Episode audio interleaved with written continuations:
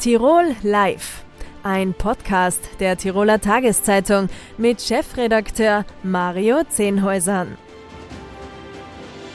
Grüß Gott, meine Damen und Herren. Hier ist wieder Tirol Live, das TV-Format der Tiroler Tageszeitung. Wir beginnen heute mit Naturfilm. Von Samstag, 15. bis Dienstag, 18. Oktober ist das Metropolkino in Innsbruck wieder Schauplatz des Innsbruck Nature Film Festivals. Auf dem Programm stehen wieder atemberaubende neue Filme zu den Themen Natur, Umwelt und Nachhaltigkeit. Die weit über die Grenzen Tirols hinaus bekannte Veranstaltung findet heuer zum 21. Mal statt. Von Anbeginn an dabei war Tirols Landesumweltanwalt Johannes Kostenzer, der jetzt im Tirol Live-Studio ist. Herzlich willkommen. Schönen guten Tag. Herr Kostenzer, Sie sind auch Festivaldirektor. Was ist denn äh, Ihrer Meinung nach das Besondere an diesem Festival? Ja, ich glaube, man kann das in, in zwei Sätzen zusammenfassen. Äh, dieser internationale Filmwettbewerb, der da in Innsbruck stattfindet, findet an einem der schönsten Orte in den Alpen statt. Und das unterscheidet dieses Festival von verschiedenen anderen Standorten äh, weltweit, weil eben die Natur außerhalb von der Kinotür ganz leicht erreichbar ist und und äh, äh, quasi erleben lässt, was an Besonderheiten auch im Kinosaal zu sehen sein kann. Als Motto wird heuer ausgegeben, kurz oder lang, als Dokumentation oder Story, nachdenklich, sachlich, schockierend, faszinierend oder auch einfach nur schön. Was genau erwartet die Zuseherinnen und Zuseher? Wir haben in Innsbruck ein sehr naturinteressiertes Publikum.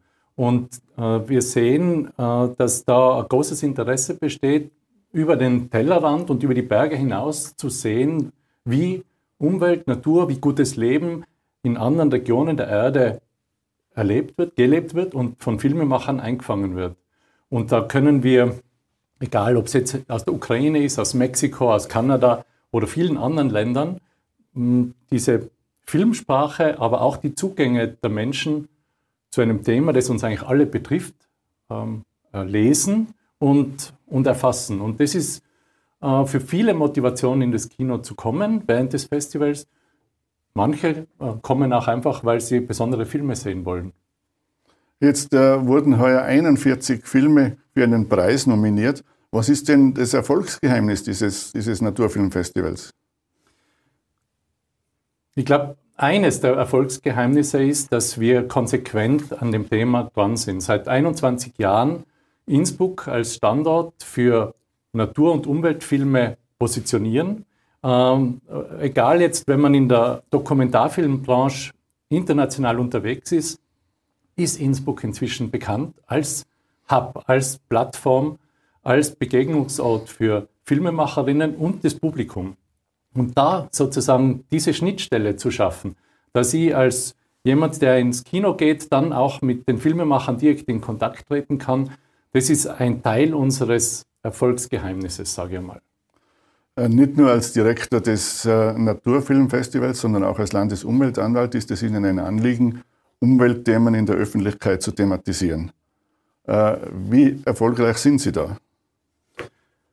Letzten Endes, glaube ich, kommt es immer darauf an, mit den Mitmenschen zu sprechen, äh, zu erklären, warum äh, etwas wichtig ist. Und das ist etwas, was, was für mich äh, ganz äh, eigentlich meine Hauptarbeit fast ist, möchte ich sagen, dass ich mit Unternehmerinnen, mit Bauern, mit Touristikern im Gespräch bin und ihnen erläutere, warum beispielsweise bestimmte Lebensräume oder im Hochgebirge äh, äh ganz exponierte äh, Felsvegetation einen hohen Stellenwert hat und warum wir auf das aufpassen sollen.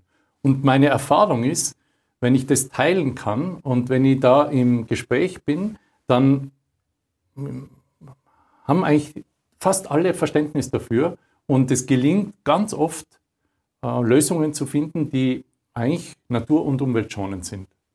Können denn, denn Filme über Natur und Umwelt äh, überhaupt ein Umdenken äh, herbeibringen oder schauen die eh nur Leute an, die ohne dies, in diese Richtung denken? Mir geht es gar nicht um ein Umdenken.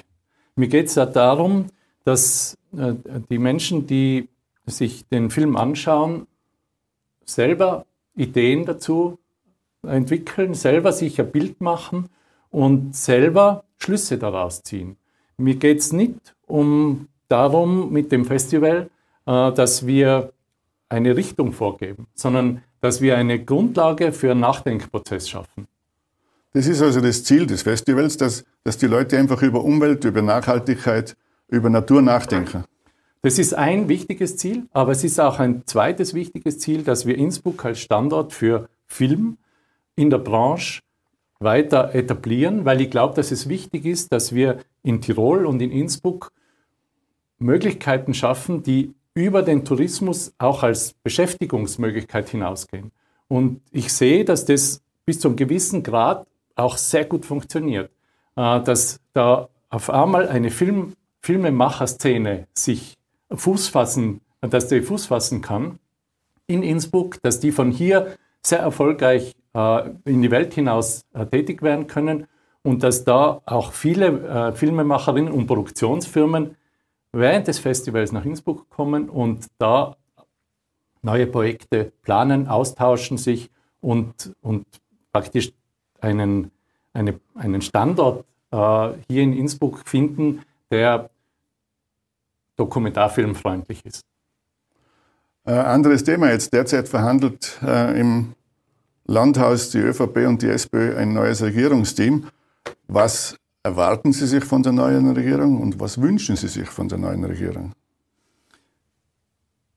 Ich glaube, das ist eigentlich ganz äh, einfach zu beantworten, weil äh, letzten Endes äh, geht es darum, dass wir einen lebenswerten und einen attraktiven Lebensraum für die Zukunft gestalten und bewahren, vor allem in Tirol, in den Alpen, äh, sind gewisse Rahmenbedingungen, was die Klimaveränderung anbelangt, äh, noch drastischer und äh, die Herausforderungen größer.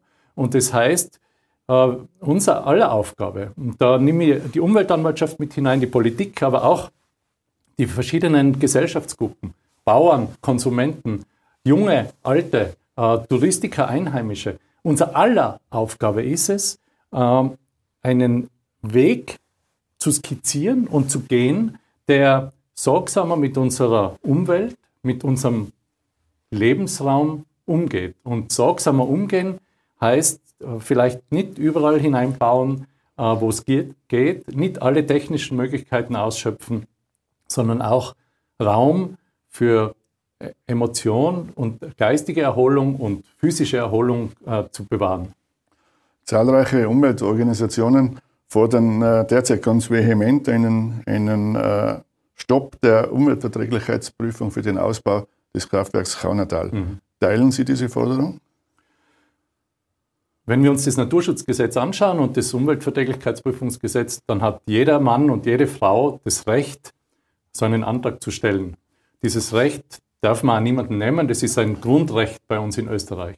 Deshalb äh, äh glaube ich, sollte man nicht darüber diskutieren, ob man das äh, weiter beantragen oder das Verfahren weiter äh, betreiben soll oder nicht, sondern man soll schauen, ob diese Auswirkungen, die mit diesem Kraftwerk, so wie es derzeit geplant ist, verbunden sind, in irgendeiner Weise zielführend für die Zukunft des Landes und für die äh, Verträglichkeit äh, von den Lebensräumen, für die wir europaweit Verantwortung haben, ähm, unter einen Hut zu bringen ist. So wie es derzeit geplant ist, allerdings ist die Planung ja schon über zehn Jahre alt, ähm, erscheint mir vieles äh, nicht mehr zeitgemäß. Ähm, ich, ich sage nur das Stichwort äh, Gletscherschmelze und das Wasser, das äh, da kalkuliert wurde. Der, der, Gletscher wird in 20 Jahren wahrscheinlich weg sein. Äh, die Wasserabflusszahlen äh, werden nicht mehr stimmen und die ganze der ganze Wasserhaushalt, der sozusagen diesem, dieser Planung zugrunde liegt, wird über den Haufen geworfen. Also das Energiethema ist natürlich eines, das uns laufend derzeit beschäftigt. Wir werden da Lösungen finden müssen. Aber ich glaube, wir können uns nicht da ausschließlich auf der Wasserkraft ausruhen. Mhm.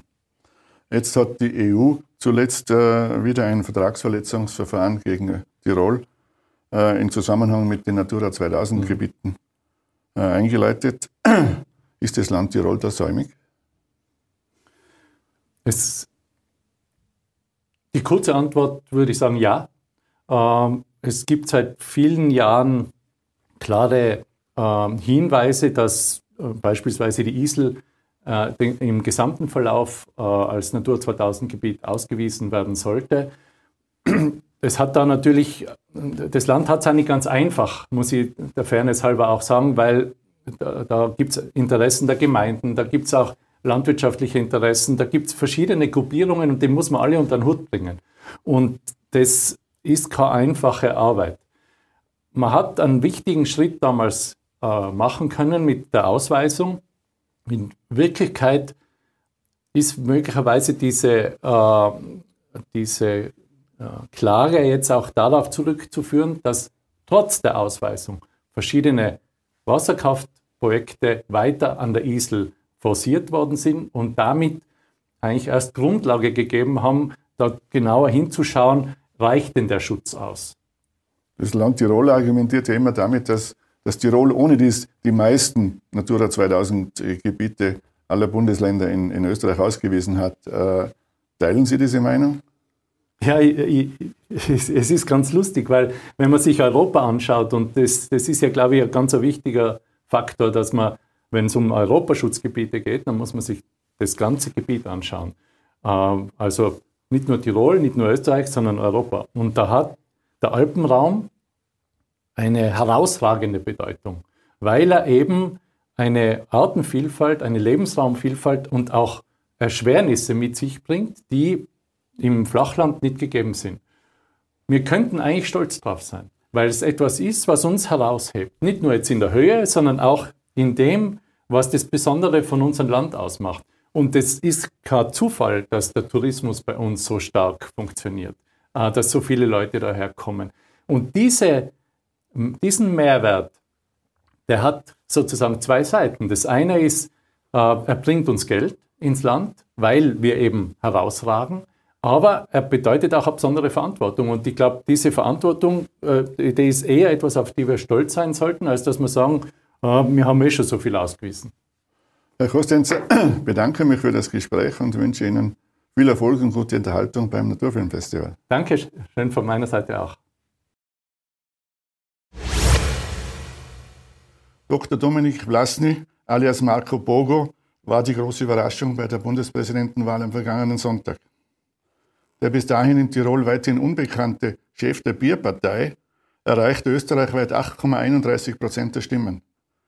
In Tirol waren es zwar nur sieben, etwas mehr als sieben Prozent, dafür schaffte Vlasny in Rattenberg mit 18 Prozent sein österreichweit bestes Ergebnis. Vor allem junge Menschen gaben ihm ihre Stimme.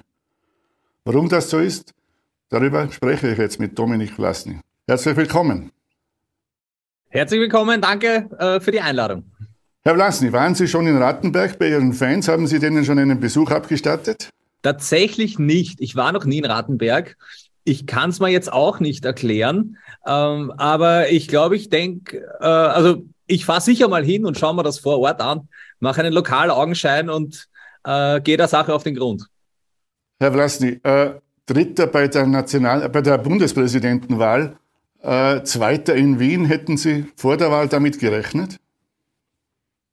Um ehrlich zu sein, nein, ich habe nicht damit gerechnet. Ich war ich habe mit gar nichts gerechnet eigentlich, weil es war mein erster großer Wahlkampf, wenn man so will. Und ich wurde natürlich oft gefragt, was ich mir erwarte, welche, äh, wo meine äh, prozentuelle Latte liegt, was ich überspringen möchte. Ich habe dazu eigentlich nie eine Antwort gefunden, weil es bis zu einem gewissen Grad auch äh, außerhalb meines Einflusses war, wie viele Leute letzten Endes mir wirklich die Stimme geben. Ich habe nur die, die Themen, die mir wichtig sind und waren, äh, ansprechen können und die Leute davon zu überzeugen, dass es eine gute Idee ist, mich zu wählen. Ähm, wenn dann jetzt am Ende des Tages 337.010 Menschen in Österreich mir ihre Stimme gegeben haben, ist das natürlich überwältigend und, und freut mich sehr. Sie gelten als Kandidat gegen das Establishment, geben sich, unbe geben sich unbekümmert, sind politisch unverbraucht. Ist das Ihr Erfolgsgeheimnis? auch da muss ich sagen, ich weiß nicht, was mein Erfolgsgeheimnis ist. Mein Erfolgsgeheimnis ist, liegt vielleicht daran, dass ich einfach ich bin. Ähm, ich äh, verstell mich nicht, ich sag das, äh, wie ich es mir denke und gehe halt unverbraucht an die Sache heran. Ähm, das Wort Establishment wurde oftmals bedient von den anderen Herausforderern. Es ist, wurde immer geschimpft auf das äh, politische Establishment und auf die, ähm, äh, ja, die da oben quasi. Das habe ich aber eigentlich nie gemacht. Ich habe nie das Wort Establishment verwendet. Ähm, ich war auch in Wahrheit kein Konkurrent. Ich habe das, ich habe das nie als äh, äh, so formuliert, wie es oft in den Medien noch dargestellt wurde. Naja, da, sie wollen äh, ihn aus der Hofburg jagen. Das habe ich oft gelesen und habe mir gedacht, ich, ich will niemanden aus der Hofburg jagen. Ich stelle mich einer demokratischen Wahl und wenn die Leute das gut finden, sollen sie mich wählen. Und äh, ein, ein Kalkül oder wie man sich zu positionieren hat, das hätte, das hab, hatte ich nie, weil ich auch der Meinung bin, äh, dass es in der Politik einfach fehlt, dieses ja, authentische und, und aufrechte. Das, und da hätte ich mich ja wahrscheinlich auch nicht mehr ins Spiel schauen können, wenn ich irgendwas an mir derart geändert hätte, um vielleicht noch einen Prozentpunkt mehr zu machen. Hätten am Sonntag nur die unter 30-Jährigen abgestimmt, hätte es eine Stichwahl zwischen Ihnen und Alexander van der Bellen gegeben. Äh, was sagt das für Sie aus? Ich habe oft kritisiert, dass äh, die, den jungen Menschen in dem Land kein Gehör geschenkt wird. Die kommen aus, aus der Corona-Krise schon gebeutelt, haben da viel äh, Jugendzeit auch verloren. Dann haben sie sich getroffen. Äh, in Wien war es so, am Donaukanal sind sie zusammengesessen und haben ein Bier getrunken und dann waren es auf einmal die Gefährder und die, die leichtfertig agieren. Äh, es gehen nach wie vor äh, viele Menschen, viele junge Menschen auf die Straße, um für mehr Klimaschutz und eine Energiewende zu demonstrieren und die werden oftmals nur als Schulschwänzer abgetan. Und das habe ich schon lange kritisiert, dass mir das auffällt, dass den Jungen eigentlich kein Gehör geschenkt wird. Vielleicht, weil es eine zu kleine Gruppe sind oder weil es ja zu wenig Beachtung finden oder zu wenig in den Steuertopf einzahlen. Ich, ich kann es mir selbst nicht erklären. Ähm, ja, es hätte eine Stichwahl geben. Ich sehe es sogar eher äh, positiv. Hoffentlich findet im Land ein Umdenken statt, dass man die jungen Menschen von Beginn an in so demokratische Prozesse wie auch diese Bundespräsidentenwahl reinholt, sie abholt und ihnen, ihnen zuhört. Hoffentlich hat meine Kandidatur dahingehend äh, was bewirkt und es wird jetzt besser. Das hoffe ich als Teil dieser Gesellschaft. Die Innsbrucker Politologin Lori Hayek hat gemeint, sie hätten vor allem ein unpolitisches, unideologisches, junges Publikum angesprochen. Würden Sie dem beipflichten? Ähm, nein, ich glaube, die jungen Menschen, die, bei denen ist die Denke, äh, dass wir nach, an morgen, also nicht an morgen, sondern an übermorgen und überübermorgen denken müssen. Das ist bei denen ganz tief drin. Und die Leute sind nicht unpolitisch. Die machen sich auch Sorgen. Die haben äh, alle einen Fernseher daheim und können die Nachrichten schauen und wissen, was sich in unserer Welt tut. Und das sind alles Vorgänge, die von der Politik unmittelbar bzw. mittelbar beeinflusst werden. Also das Gefühl, dass die jungen Menschen sich entpolitisiert haben und nur noch TikTok schauen, äh, das habe ich eigentlich gar nicht. Sie haben zuvor die anderen Parteien angesprochen und ihr Verhältnis zu den jungen äh, Menschen in diesem Land. Was muss sich denn Ihrer Meinung nach bei diesen alten äh, anderen Parteien ändern, damit sie auch in Zukunft junge Wähler so wie Sie ansprechen? Äh, ich bin kein äh, Politologe und äh, auch kein Jugendforscher und auch äh, Wählerstromanalysen äh, empfinde ich als, ja, das kann man sich anschauen, weiß nicht, ob man da immer direkte Schlüsse daraus ziehen können. Ich glaube, äh, kann. Ich glaube, dass die dass man den, die jungen Menschen wirklich in demokratische Prozesse zurückholen muss. Und, und das, was Parteien wahrscheinlich machen können, ist die, weil, weil Parteien ja so denken, denk, denkt ja jeder nur in Wählerstimmen, die müssen die jungen Menschen wahrscheinlich, das ist ihre, ihr ureigenstes Interesse, als potenzielle Wählergruppe identifizieren und dann wird ihnen schon was einfallen. Äh, das habe ich halt nie gemacht. Ich habe nie äh, mein meine Taten und meine, meine Aussagen danach abgestimmt, welche Gruppe das anspricht, sondern einfach, was ich für richtig halte. Ähm, vielleicht ist es diese direkte, äh, der direkte Zugang zur Jugend, die reinzuholen, ihnen Verständnis für ihre Situation entgegenzubringen. Ich könnte mir vorstellen, dass man mit, mit einer Grundverständnishaltung für die Zeit, die sie jetzt durchgemacht haben und die Sorgen, die sie haben, wenn man dem Gehör schenkt, ist, glaube ich, schon sehr viel erreicht. Sie gelten weithin als unkonventionell, haben im Wahlkampf unter anderem einen Bierbrunnen für die Bundeshauptstadt gefordert. Wie viel Ernst steckt denn in Dominik Vlasny? Naja, die, den Bierbrunnen für die Bundeshauptstadt, den habe ich bei der, bei der Wien-Wahl 2020 gefordert. Ähm, und da war die Bierpartei zu Beginn im Wahlkampf natürlich äh, aufgrund ihrer Gründung her ein rein satirisches Projekt. Aber wie wir dann in, in Wien in die elf Bezirksparlamente gekommen sind, war irgendwie klar, okay, jetzt haben wir eine Chance, was zu tun. Jetzt können wir uns einbringen, jetzt können wir uns in Anträgen verwirklichen und äh, vielleicht ein bisschen was bewegen. Und das hat uns eigentlich viel Spaß gemacht und das macht uns auch heute noch Spaß. Und dann kam die Bundespräsidentenwahl, äh, wo wir auch der Meinung waren, ja, wir können uns auch hier einbringen, wir können uns auch da auch unsere Ideen präsentieren. Ich kann mich äh, mit meinen Ideen präsentieren, meine, meine Themen, die mir wichtig sind, ansprechen. Und vom Bierbrunnen war da eigentlich keine Rede mehr. Ich bin auch den ganzen Wahlkampf über kein einziges Mal mit einem Bier irgendwo herumgestanden. Äh, aber es wurde oft äh, eigentlich nur von den Medien darauf angesprochen, äh, aufs Thema Bier. Aber das habe ich in, in meiner Kandidatur als Dominik Flassny für den Bundespräsidenten eigentlich komplett ausgeklammert. Jetzt haben Sie zwei erfolgreiche Wahlkämpfe hinter sich äh, sind in Wien, Sie haben es erwähnt, sind in Wien äh, schon aktiv. Äh, der letzte Erfolg bei der Bundespräsidentenwahl äh, im Rücken. Wollen Sie jetzt auch außerhalb von Wien Akzente setzen? Ähm, es macht mir Spaß. Die politische Arbeit macht mir Spaß und ich habe Freude dran.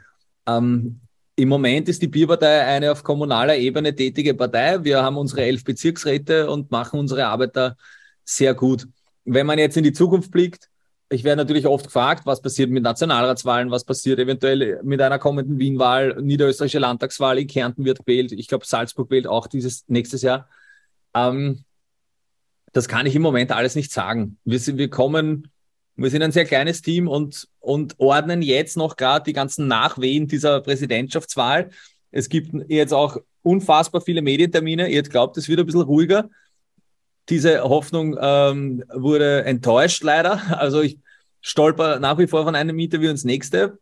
Ähm, deswegen kann ich jetzt eigentlich keine, keine Prognose abgeben, was weiters passiert. Man muss auch dazu sagen, ähm, Kommunalpolitik ist das eine, dass wenn man als, als ernstzunehmende Partei auf Bundesebene antritt, ist das natürlich eine ganz andere Nummer und erfordert ganz andere Strukturen, Organisation, Zeit und letzten Endes auch äh, finanzielle Mittel, weil man kann nicht äh, in der Champions League mitspielen und nicht einmal einen Trainingsplatz haben. Ähm, also da, da ist noch viel an, an, an, an Aufbauarbeit auch notwendig und wir versuchen das gerade alles irgendwie zu ordnen. Ähm, das, was aber ungebrochen da ist und was ich super finde, ist der, der große Zuspruch zur Bierpartei wie viele neue Mitglieder wir jetzt haben, wie viele Leute sich einbringen wollen und wie viele Leute das einfach diese politische Bewegung unterstützen möchten. Und das ist eigentlich so der Grundstein. Und alles, was äh, das Fundament und alles, was man, ob man dann ein Haus drauf baut oder doch nur eine kleinere Hütte, die ist aber sehr schön, ähm, das kann ich im Moment ehrlich gesagt noch gar nicht sagen. Sind diese neuen Mitglieder vornehmlich junge Leute? Quer durch es, es, es geht wirklich quer durch. Also ich kann nur ein Beispiel nennen. Äh, am Tag nach der Wahl war ich bei mir im Büro und es hat durchgehend das Telefon geläutet, wo ältere Menschen angerufen haben, bis hin zur 80-jährigen äh, Pensionistin, die gesagt hat, in den Medien steht immer nur, dass sie haben die Jungen gewählt haben, aber ich habe ja auch gewählt. Und vor ihr in der Wahlkabine ist anscheinend eine 93-jährige Frau hineingegangen, die gesagt hat, sie wählt den. Also mich in dem Fall. Ähm, es ist wirklich, es ist ein Querschnitt. Natürlich freut mich die, die große Anzahl der jungen Leute ähm, und auch, dass es da theoretisch eine Stichwahl gegeben hätte. Aber der Zuspruch kommt aus allen, aus allen Richtungen, aus allen Altersgruppen und letzten Endes auch aus allen sozialen Schichten. Also Da ist der Universitätsprofessor dabei und da ist der Bauhakler dabei. Und das ist, glaube ich, eine, eine gute Sache und äh, eigentlich ein, eine gute Basis, um, um, um weiterzumachen. Letzte Frage, Herr Vlasny. Sie haben äh, hauptsächlich in sozialen Netzwerken für Ihre Bewegung geworben. Äh, das haben andere Parteien auch gemacht, aber offensichtlich nicht so erfolgreich wie Sie. Äh, warum sprechen die eine andere, eine, nicht die richtige Sprache? Vielleicht. Ich, äh, auch da ist es so wie in meinen anderen Aussagen ich post, ich trage die, das Herz auf der Zunge und äh, das ist oftmals ähm, eckt das an, aber es ist immer aufrichtig. Und ich, ich habe äh, äh, natürlich eine, eine sehr große Reichweite, weil ich halt auch schon lange ähm, in den sozialen Netzen tätig bin. Ja, ich bin jetzt nicht nur Präsidentschaftskandidat und Bezirkspolitiker, sondern mein Hauptberuf ist ja Musiker und Kabarettist und Satiriker zu sein. Äh, dadurch gibt es natürlich schon eine große Fangemeinschaft. Äh, das, was, was ich gut finde an der Sache, ich investiere halt keinen Euro in, in Social Media Werbung, sondern das ist alles organisch und trägt sich von selbst. Und das sieht man, dass man sich auch so Reichweiten oder, äh, wie soll ich sagen, äh, die kann man sich nicht kaufen. Du kannst natürlich irre viel Geld reinhauen, aber das macht ja die Kernaussage nicht unbedingt besser. Ja, man investiert dann vielleicht 10.000 Euro in ein Posting, aber wenn das Posting ein Schatz ist, dann bringt einem das auch nichts. Und das sehe ich dann auch ein bisschen als, ähm, als Ansporn für die anderen. Vielleicht machen sie es besser. Und hoffentlich kommt man auch davon weg, äh, nicht nur aus Gründen der, ähm, äh, der Umwelt, sondern auch der, äh, der optischen Penetranz, dass man das ganze Land mit Wahlplakaten zupflastert also ich glaube, das, das kann sich auch ändern. Herr Vlasny, vielen Dank für das Gespräch. Und äh, wenn Sie dann nach Rattenberg fahren, rufen Sie vorher an. Ja, das mache ich unbedingt. Äh, danke für die Einladung, hat mich sehr gefreut. Danke liebe Grüße nach Tirol. Danke gleichfalls. Liebe Grüße. Danke. Letztes Thema, Jagd. Der Tiroler Almsommer ist vorbei, Zeit also Bilanz zu ziehen. Und die fällt aus Sicht vieler Tierzüchter verheerend aus. Allein in Tirol haben Wölfe und Bären in den vergangenen Monaten mehr als 300 Schafe gerissen, 50 weitere verletzt. 200 Tiere werden immer noch vermisst. In Osttirol hat ein Rudel sogar einen 300 Kilogramm schweren Ochsen getötet. Das Land hat nach Empfehlungen des zuständigen unabhängigen Fachkuratoriums zwar mehrfach Abschussbescheide für einzelne Wölfe erteilt, nachweislich erlegt wurde aber keines der Raubtiere. Wohl auch deshalb, weil die Bescheide immer nach kurzer Zeit vom Landesverwaltungsgericht aufgehoben wurde. Über die Probleme bei der Jagd auf große Beutegreifer wie den Wolf spreche ich jetzt mit Landesjägermeister Anton Lacher. Herzlich willkommen. Vielen Dank für die Einladung. Herr Lacher, Sie stehen der Jagd auf große Beutegreifer. In erster Linie geht es ja um den Wolf. Seit jeher kritisch gegenüber. Warum? Äh, es war immer schon die Botschaft des Tiroler Jägerverbandes und der Tiroler Jägerschaft, dass die großen Beutegreifer, und ich sage bewusst eigentlich nicht große Beutegreifer, sondern Großraubtiere, es sind ja Raubtiere, nie das jagdliche Ziel. Aber selbstverständlich, wenn es erforderlich ist, äh, sind wir bei der Regulierung natürlich mit dabei obgleich ich zugeben muss, ja, dass äh, die Verfassung der Bescheide so formuliert ist, dass die Entnahmeberechtigten mit Namen und Adressen im öffentlichen äh, Bescheid zugänglich sind. Und hier mache ich mir große Sorgen, sollte es zu einer Entnahme kommen, dass die, die betreffenden berechtigten Personen mit Sanktionen von Radikal-Veganern zu rechnen haben. Wir haben das ja beim Bruno beim JJ1 damals, der in Bayern erlegt wurde, ja festgestellt. Das war damals der, der Braunbär, der, der, in, Braunbär. der in Bayern ja. erlegt worden ist. Äh, gibt es denn in Tirol jetzt konkrete Hinweise oder gab es konkrete Hinweise auf solche, auf solche Aktionen? Nein, noch nicht. Wir haben ja auch noch nicht, noch nicht keinen Wolf oder keinen, kein Großraubtier entnommen. Äh, diese Bescheide des Landes, sind die eigentlich äh, ein konkreter Auftrag an die Jägerschaft oder ist das nur, ein, nur die, die Einräumung einer Möglichkeit? Äh, eigentlich ist es schon ein Auftrag, ja, äh, weil ein, einen Bescheid sollte man ja erfüllen, aber das ist nicht so, nicht so einfach. Äh, ein Wolf kann in einer Nacht 20 Kilometer im Schnitt gehen und wenn er auf Wanderschaft ist, also dass er ein neues Revier sucht, kann das in der Nacht auch 80 Kilometer sein. Das heißt, diese äh, Großraubtiere, die haben also einen großen äh, Aktionsradius. Und das erschwert natürlich eine Entnahme sehr. Äh, verstehen Sie Menschen, die behaupten, dass sich die Jäger vor der Jagd auf den, auf den Wolf äh, drücken wollen? Nein, das, nein, das, das, das weise ich zurück. Ja. Äh, aber noch einmal zugegebenermaßen, war nie das jagdliche Ziel, die Bewirtschaftung der Großraubtiere.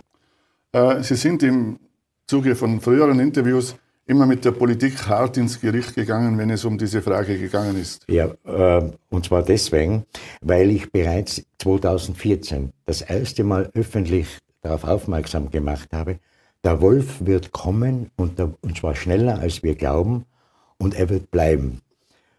Und da ist sehr viel Zeit verstrichen, wo man meiner Meinung nach in, äh, von Seiten der Politik, wobei jetzt da nicht den, die Tiroler äh, Politiker jetzt ins Visier nehme, sondern eigentlich Brüssel. Ja, diese FFH-Richtlinie wurde vor 30 Jahren gemacht. Da war der Schutzstatus des Wolfes aus meiner Sicht berechtigt, aber der hat heute die, seine Berechtigung verloren, weil der Wolf ist nicht vom Aussterben bedroht. Wir haben allein in der Alpenpopulation geschätzt mindestens 1500 Individuen, wenn nicht 3000. Und in Mitteleuropa sind es mittlerweile so an die 19.000 Individuen. Also äh, wir können auch nicht, äh, um also diesen Schutzstatus zu halten, die ganze Alpenwirtschaft aufs Spiel setzen. Sie haben äh, die Politik in Brüssel angesprochen. Ja. Was hätte in Tirol passieren müssen oder was hätte in Österreich passieren müssen, damit die, die Situation nicht so eskaliert? Äh, meiner Meinung nach hätte müssen im Nationalrat das Thema Wolf schon viel früher Einzug halten. Ja, das, das sind viele Jahre verstrichen, ohne dass, ohne dass man also Lobbying betrieben hätte ja, in Richtung Brüssel. Jetzt hat in Osttirol, äh, wie eingangs erwähnt, ein, ein Rudel einen, einen äh, Ochsen, einen 300 Kilogramm schweren Ochsen getötet. Äh, das ist das erste in Tirol festgestellte Rudel. Glauben Sie, dass es nur eine Frage der Zeit ist, dass es auch in Nordtirol Rudelbildungen gibt? Ja, selbstverständlich. Das ist, ist ja logisch. Wenn man betrachtet, dass der Wolf eine jährliche Reproduktionsrate von circa 34, zwischen 30 und 34 Prozent hat, äh, keine Feinde, außer dass vielleicht einmal einer vom Auto erfasst wird oder vielleicht sogar der eine oder andere einmal gewildert wird, schließe ich auch nicht aus, ja, haben sie keine Feinde und dadurch vermehren sie sich. Und äh, der Wolf braucht ein sehr großes Territorium, wenn er sesshaft wird. Also so eine Familie braucht also zwischen 150 und 300 Quadratkilometer je nach Ertrag dieser, dieser, dieses Habitats. Ja. Und äh, nachdem diese große Vermehrungsrate ist, müssen die irgendwo hin. Und wir sind ja umzingelt von Wolfspopulationen, so dass es ja nur eine Frage der Zeit war, bis sie bei uns auftauchen und vermehrt auftauchen und bis die ersten Rudel sich bilden. Wir haben ja das Rudel in Osttirol, das zwischen Osttirol und Kärnten hin und her pilgert. Ja. Äh, es war schon die erste Fee, also das erste Weibchen, heuer äh, DNA-mäßig nachgewiesen. Und es ist nur eine Frage der Zeit, bis, bis sich auch in Nordtirol äh, Rudel etablieren. Wir haben jetzt die ganze Zeit über Schafrisse durch, durch äh, Raubtiere gesprochen. Äh, gibt es auch Informationen, dass Wildtiere von, von Wölfen äh, ja. angefallen werden? Ja, selbstverständlich. Und es wird jetzt vermehrt auftreten wenn die Weidetiere von der Alm heruntergekommen sind oder heruntergebracht wurden, dann wird er sich natürlich auf äh, Wildtiere äh, spezialisieren oder zurückgreifen. Das muss er ja. Er braucht ja am Tag zwischen zwei und vier Kilo Fleisch und er kann ja mit einer Nahrung sogar ja, bis zu elf Kilo Fleisch aufnehmen. Andererseits kann er aber auch 14 Tage hungern. Das ist, das ist, so ist der gebollt, der Wolf. Zuletzt äh, hat sich ein Wolf äh, auch in, in, einem Siedlungsgebiet, konkret äh, Axams, genähert. Jetzt äh, gibt es äh, dort oben den, den FPÖ, Landesparteiobmann Abwärtsger, der sagt, äh, muss jetzt aufpassen mit, die, mit der Wolfsromantik, weil er befürchtet also, dass Menschen auch angegriffen werden. Sie selber haben in einem früheren Interview einmal für eine Verschärfung der Gangart plädiert, um, ich zitiere, äh, bevor Menschen auf dem Speiseplan dieser Raubtiere landen. Ja, das besteht diese das, Gefahr tatsächlich? Aus meiner Sicht besteht diese Gefahr, ja, und zwar insbesondere, wenn äh, so Leute mit Hunden an der Leine äh, den Wald aufsuchen oder in, in ein Wolfsgebiet äh, oder dort, wo der Wolf präsent ist, äh, äh, spazieren gehen, weil der Hund ist ein ganz massives Beutetier für den Wolf. Also das, und es gibt außer die Hirtenhunde hat kein Wolf eine, äh, kein Hund eine Chance, äh, einen Wolf zu, einen Wolf Herr zu werden. Deswegen glaube ich schon, dass es also nicht ausgeschlossen ist, dass also auch äh, ein Mensch unter Umständen zu Schaden kommt. Es ist sehr selten. Äh, mir ist an, ein Fall bewusst äh, bekannt geworden, gehe davon aus, dass es stimmt, dass ein Friedhofswärter, der am Boden äh, seine Arbeit verrichtet hat, von einem Wolf am Arm attackiert wurde. Ja, äh, ansonsten ist mir nichts bekannt, ja, äh, dass also so quasi nach Rotkäppchen-Manie ja, da was passiert, aber ich schließe es nicht aus. Letzte Frage. Äh, offensichtlich ist der Wolf gekommen, um zu bleiben. Ja. Äh, wie soll die Gesellschaft, wie sollen wir alle damit umgehen? Äh, das Wichtigste ist meiner Meinung nach äh, die Stimmung, die Wahrheit, den Leuten die Wahrheit zu sagen. Dass der Wolf in unseren Breiten, in unserer Kulturlandschaft keinen Platz hat. Ja, das, äh, das ist schon mal die, die Grundvoraussetzung, so dass der Wolf gemanagt werden kann. Das wird nicht anders stehen. Ja. Das Problem ist, und das habe ich vorhin schon genannt, ist, dass er solche riesengroße Territorien hat. Und ich kann nicht sagen, so jetzt in irgendeinem Jagdrevier oder in mehreren Jagdrevieren ist jetzt der, dieser eine Wolf frei, weil der kann 20 Kilometer weiter woanders sein, in, von einer Nacht in die, in, zum, zur nächsten. Das ist der Grund. Herr Lacher, vielen Dank für das Gespräch. Ich sage danke, dass Sie da sein haben dürfen. Danke. Meine Damen und Herren, das war Tirol Live für heute. Vielen Dank fürs Zuschauen und bis zum nächsten Mal. Tirol Live, ein Podcast der Tiroler Tageszeitung. Das Video dazu sehen Sie auf tt.com.